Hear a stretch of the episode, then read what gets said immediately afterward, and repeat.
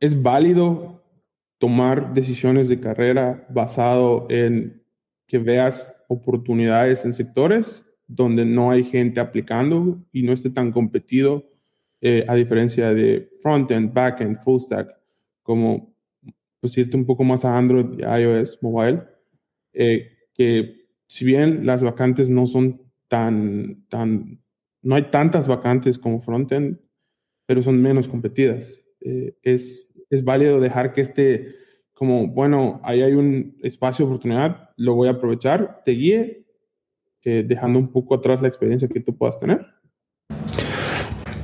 Sí, creo que creo que es bastante válido. O sea, más bien no solamente creo que sea válido, sino creo que es algo muy inteligente que, que, tienes que hacer.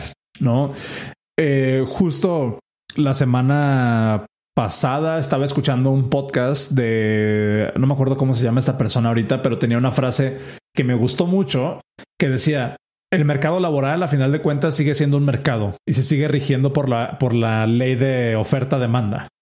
¿No? Entonces, creo que es una manera muy perspicaz de ver el problema, sobre todo cuando estás pensando en, en, una posible ruta de carrera a largo plazo. Si logras identificar un hueco en el mercado en el que no se estén llenando vacantes, que no haya suficiente oferta para mucha demanda, es una situación muy buena en la cual estar como alguien que puede proveer esa demanda, ¿no? O sea, como alguien que puede eh, atender a esa, a esa demanda lo estamos viendo, por ejemplo, y, algo que sí quiero aclarar aquí es de que los ciclos tienden a ser demasiado, demasiado largos. Entonces, de vez en cuando no se puede, no se puede aprovechar, ¿no? Pero, por ejemplo, lo vimos en pandemia con Cobol. Cobol a nivel, eh, a nivel, a nivel industria, nosotros creíamos que ya no era vigente. Hace, hace cinco años tú preguntabas por alguien de Cobol y no salían. Y no salía la gente porque tampoco había chamba. ¿no? Y las personas que realmente son expertas en COBOL ya estaban retiradas. Sin embargo, cuando hubo una crisis donde se necesitaban cosas porque había, ah, se necesitaban gente que supiera COBOL y que tuviera experiencia con COBOL, porque necesitábamos escalar los bancos para que no se nos cayeran toda la infraestructura, ¿sí? La gente que, que, sabía COBOL pero que llevaba años sin estar en la industria salió, Porque había muchísima demanda y poca oferta. Entonces, el mercado se regula solo en ese sentido. ¿No?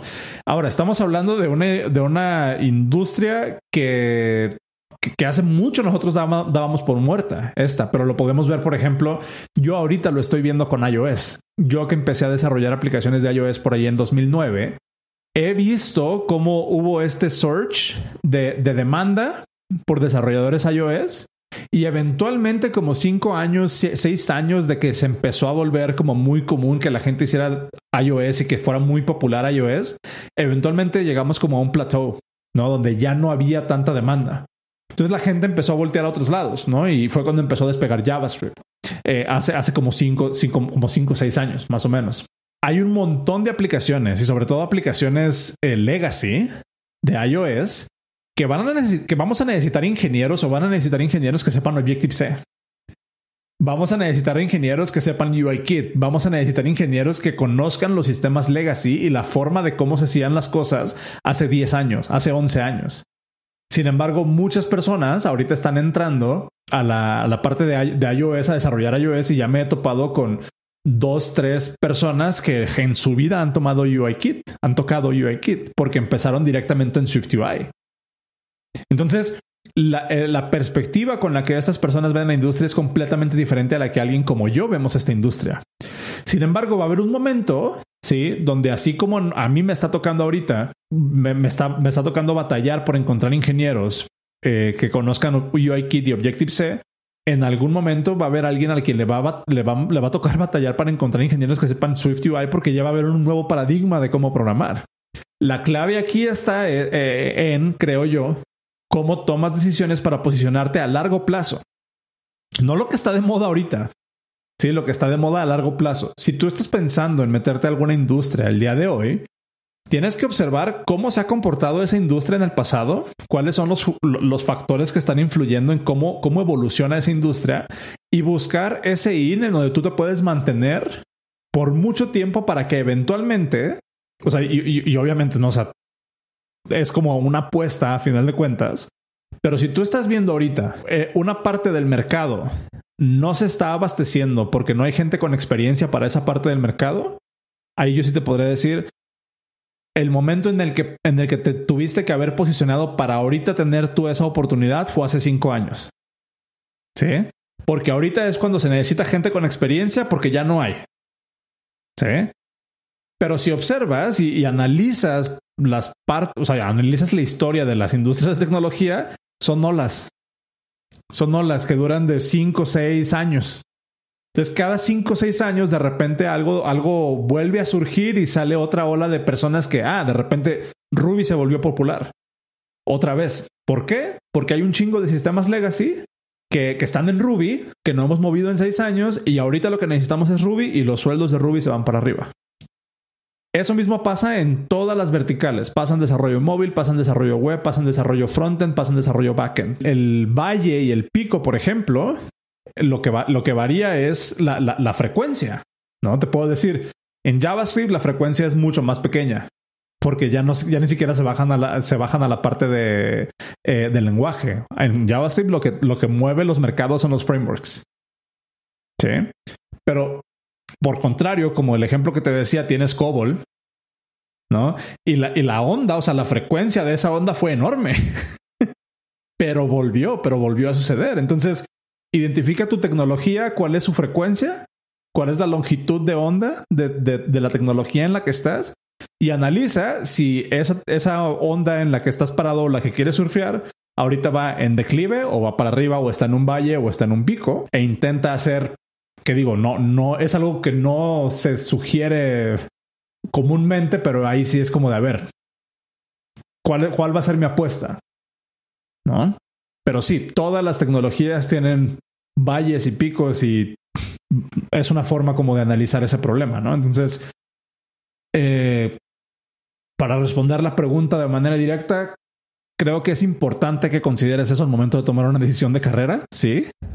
Creo que también es importante que valores qué es lo que tú estás esperando a corto, mediano y largo plazo y ver si esa ola se va a poder ajustar de acuerdo al, al, performance pasado, digamos, a lo que tú estás buscando. ¿No? O sea, por ejemplo, ahorita volverte competente en COBOL te va a tomar cuántos años? A lo mejor no es una muy buena apuesta que hacer, ¿no? Pero volverte competente en Ruby, sí, si te va a tomar dos, tres años volverte competente en Ruby y desarrollar buena experiencia en Ruby, a lo mejor la siguiente ola que llegue donde los sueldos de Ruby estén por arriba, a lo mejor esa sí te toca. Esa es la forma en como yo pensaría eso. No sé si, si te, si te, si te acomoda. Sí, sí, sí. No, o sea, es como. O sea, es más, pero es más allá de, de, de, es entender el mercado, ¿no? Y es como saber qué es lo que necesita y qué es lo que se requiere. No, no es solo irte con el momento, ¿no? Y con ese FOMO de todos están haciendo esto, yo lo tengo que hacer, ¿no? Es como es hacer el assessment de, ok, esto es lo que veo que como que se hizo muchas cosas con JavaScript, que no creo que haya shortage de, de desarrolladores de JavaScript pero pronto no, o sea, como que... Ese, ese, es el, ese es el punto también, es un punto bien interesante porque tú obsérvalo, por ejemplo, el fenómeno que sucedió justo otra vez en pandemia con, con los bootcamps. En pandemia, como, como ya llevábamos una rachita de que se sabía que la gente que trabajábamos en tecnología nos iba chido, en pandemia todo el mundo quiso aprender a trabajar en tecnología. Pero ¿qué sucedió? El efecto de, de, lo que sucedió en pandemia fue inesperado para muchas personas porque lo que sucedió es de que de repente, y 2021, 2022, ya que iban saliendo de los primeros cuatro bootcamps, ¿no? Las primeras cuatro generaciones de bootcamps de pandemia, de repente te encontraste en una situación de mercado donde ya todo el mundo sabía JavaScript, porque todo el mundo tomó un bootcamp. Sí. Y empezó a haber layoffs, entonces mucha gente que tenía uno o dos años de experiencia, pues competía con grados de bootcamp. Y, pues, y otra vez, leyes de oferta y demanda. Sí. Si de después del bootcamp que le tomó a las personas dos años volverse competentes en JavaScript, nos vimos en una situación en 2022 donde ya todo el mundo sabe JavaScript. Hay un chingo de personas que saben JavaScript. Si a eso le pones el tema de, del economic downturn, la situación de mercado se vuelve complicada porque entonces esas personas que entraron aprender JavaScript en 2020 con la promesa de que les iba a ir chido, se encontraron con una realidad muy diferente a nivel mercado cuando ya podían tener acceso a esas ofertas de repente. Sí, porque ahora todo el mundo sabe JavaScript y no hay chamba. Entonces, otra vez, ¿a quién le va? O sea, se, se vuelve mucho más específico el requerimiento. No necesitamos a alguien que sepa JavaScript. Necesitamos a alguien que tenga experiencia con este tipo de sistemas. Sí. Entonces, no es, no es tan simple, pero sí es un efecto como de banda elástica que tienes tú que, que, ver, ¿no? O sea, y obviamente eso fueron circunstancias eh, extenuantes. Nadie sabía que iba a llegar una pandemia y no es algo que tú pudieras hacer timing. Sin embargo, sí tiene un efecto particular en las carreras de las personas. O que vamos a tener el economic downturn que hemos, que hemos estado teniendo, ¿no?